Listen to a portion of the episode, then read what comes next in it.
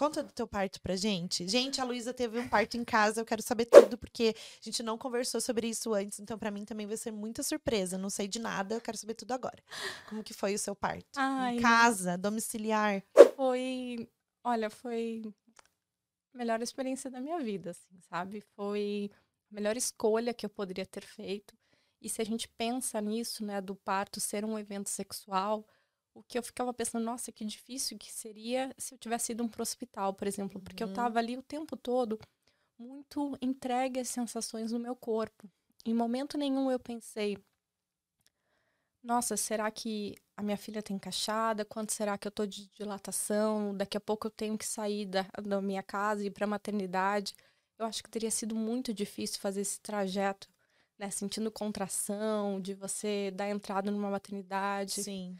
Então, assim, fluiu muito, muito, muito, muito. E foi muito gostoso. Eu senti muita dor também, mas eu também senti prazer. Então Quantas então... horas você ficou em trabalho de parto?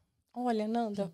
É que a gente fala, não conta tudo, né? Porque tem os pródromos, uhum. tem as contrações de treinamento, né? Que são as contrações Sim. de treinamento.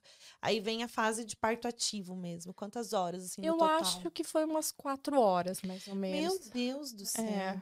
Foi pouco. Foi pouco. Porque foi muito louco, assim, né? É, eu tive uma consulta de pré-natal. Isso também é muito legal de você ter o parto domiciliar, que as consultas de pré-natal e pós-natal são na sua casa. Ai, que legal. Uma enfermeira veio e foi uma consulta muito legal, porque a gente falou muito dos meus medos mais profundos, assim. Então, eu realmente. Eu o que acho que você mais tinha medo, assim? Eu tinha medo de precisar de uma transferência. Né? O meu maior medo era precisar ir para o hospital. E a, a, eu entrei Não tra... dá tempo de chegar a isso, assim. É que eu não iria para o hospital, né? De, uhum. eu, de acontecer uma ocorrência que eu precisasse ir para o hospital, que eu não pudesse ter a minha filha em casa, ou que depois que ela nascesse, a gente, eu ou ela precisássemos de assistência hospitalar. Então, Entendi. Então, esse era o meu medo. Eu fui a primeira pessoa da minha família, sei lá, desde talvez as minhas bisavós, porque as minhas avós já pariram em hospital, a parir em casa, né?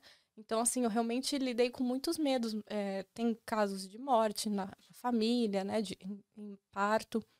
E de terça para quarta eu tive um pesadelo, que eu tava toda entubada, assim, tava, tava inchada, Ai, entubada. Eu falei, meu Deus, será que isso é pesadelo? Será que isso é medo? Será que é minha intuição?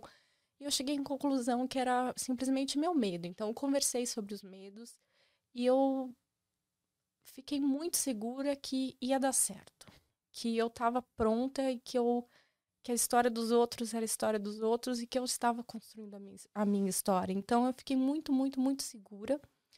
E foi meio mágico assim, Nanda, porque a minha gestação foi muito difícil. Eu tive vários desentendimentos com meu marido, mas a gente conseguiu ali no final estar tá em sintonia, né? E a gente teve uma relação sexual, não pensando, ah, vamos entrar em trabalho de parto, mas a gente teve, foi muito intenso. Eu acho que já foi intenso porque eu já estava ali, né, no, no começo.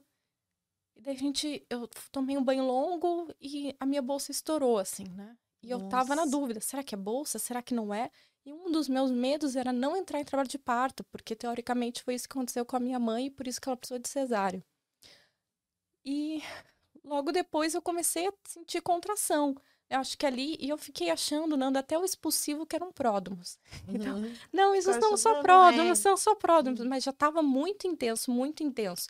E realmente, assim, para mim, eu senti intervenções, é, coisas muito sutis. Por exemplo, eu não queria que meu marido ficasse cronometrando contração. Eu não queria falar para ele, ai, começou, terminou, começou, terminou. Aconteceu eu comigo me... a mesma coisa. Eu me irritei demais. Eu me irritei. Eu falei assim, não, não dá para tudo. Eu falei para ele, ou você fica aí nesse aplicativo, eu tô sentindo a dor, mas eu não consigo te falar o que que é. Ele falou assim, faz um sinal de beleza. Eu falei, que beleza o quê? Eu tô sentindo dor. Aí eu fui pro chuveiro, ele sentou no vaso, daí ele, ele media pelo meu grito. Então, quanto, quanto mais intenso tivesse o grito, daí ele fala, ah, agora tá terminando. Aí marcava. Aí, de repente, o aplicativo deu uma mensagem assim, ó. Vá para o hospital, vá para o hospital, vá para o hospital. Dele, meu Deus, mas eu acabei de começar a medir. Será que é verdade? Daí a enfermeira chegou e viu que eu tava com oito. Daí era pra ir pro hospital mesmo, entendeu? Mas é isso, a gente não quer falar, entendeu? Não quer ficar falando. E eu acho que é essas pequenas coisas que a gente precisa pensar que são intervenções, por mais São. sutis que possam parecer. É, Então, o- a relação. Por que, que o parto é um evento sexual? A relação sexual, imagina alguém ali. Hum, você tá respirando de cinco em cinco minutos com a respiração mais ofegante, significa que daqui a dois minutos você vai gozar. é. Como que você vai parir assim? A gente já fica tenso porque o filho tá dormindo no quarto do lado. Já é uma intervenção psicológica. Imagina você lá, né? Tipo, pensando nesse caso. Então, realmente, assim, pra mim foi muito é, gostoso parir em casa por isso, porque em momento nenhum eu também não pensei, ai, será que a minha filha tá na posição certa, não tá? E daí o meu marido foi falando no, no grupo, né, do, do parto, olha, tá de tanto e tanto tempo. Enfim, daí a doula falou, ah, quando quiser eu posso ir. E acho que eu, lá por umas, ela chegou umas quatro da manhã, Lara nasceu seis e vinte, ela foi a primeira a chegar.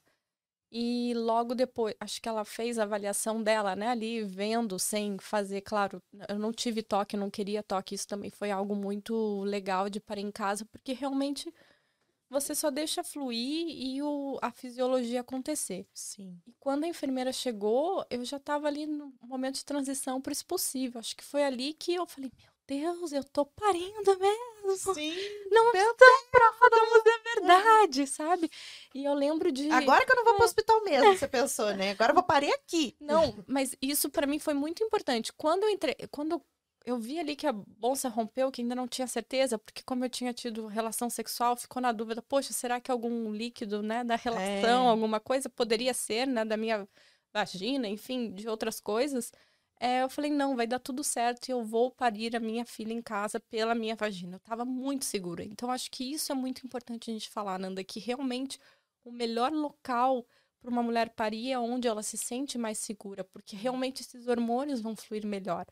Mas eu também acho que, por conta da nossa cultura e dos nossos tabus, poucas mulheres entendem que é seguro e prazeroso, mais prazeroso a casa. Então, acho que a gente precisa falar sim sobre parto domiciliar. Sim. Até porque algumas amigas falaram: Nossa, eu nem sabia que isso era uma, uma opção, Luísa. Eu não sabia que se podia parir em casa, né? Sim, hoje em dia tem equipes, né, que atendem e tudo mais, mas a própria mulher ali, se ela tiver uma doula, ou se ela tiver um acompanhante, ou se ela tiver, né, preparada ali para aquele ambiente, ela pode ter em casa normalmente.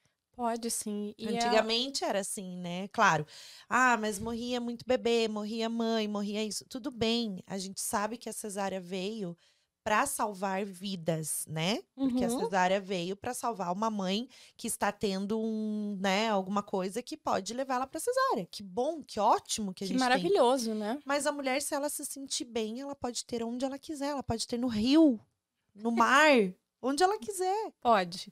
E acho que, assim, isso realmente de você ter na, em casa, no seu ninho, né? É. Você é muito louco, porque realmente o êxtase é muito grande, porque não tem interferência de hospital, de luz, de ir, ir para um lugar e para o outro. Então, assim, eu lembro que os dias depois do parto parecia que eu tava nas estrelas. Eu falo, né? Até o, o meu relato, que eu ainda não escrevi, mas eu escrevo muito sobre parir, né? Sou tem o segundo livro que vai ser sobre isso. Ai, que legal.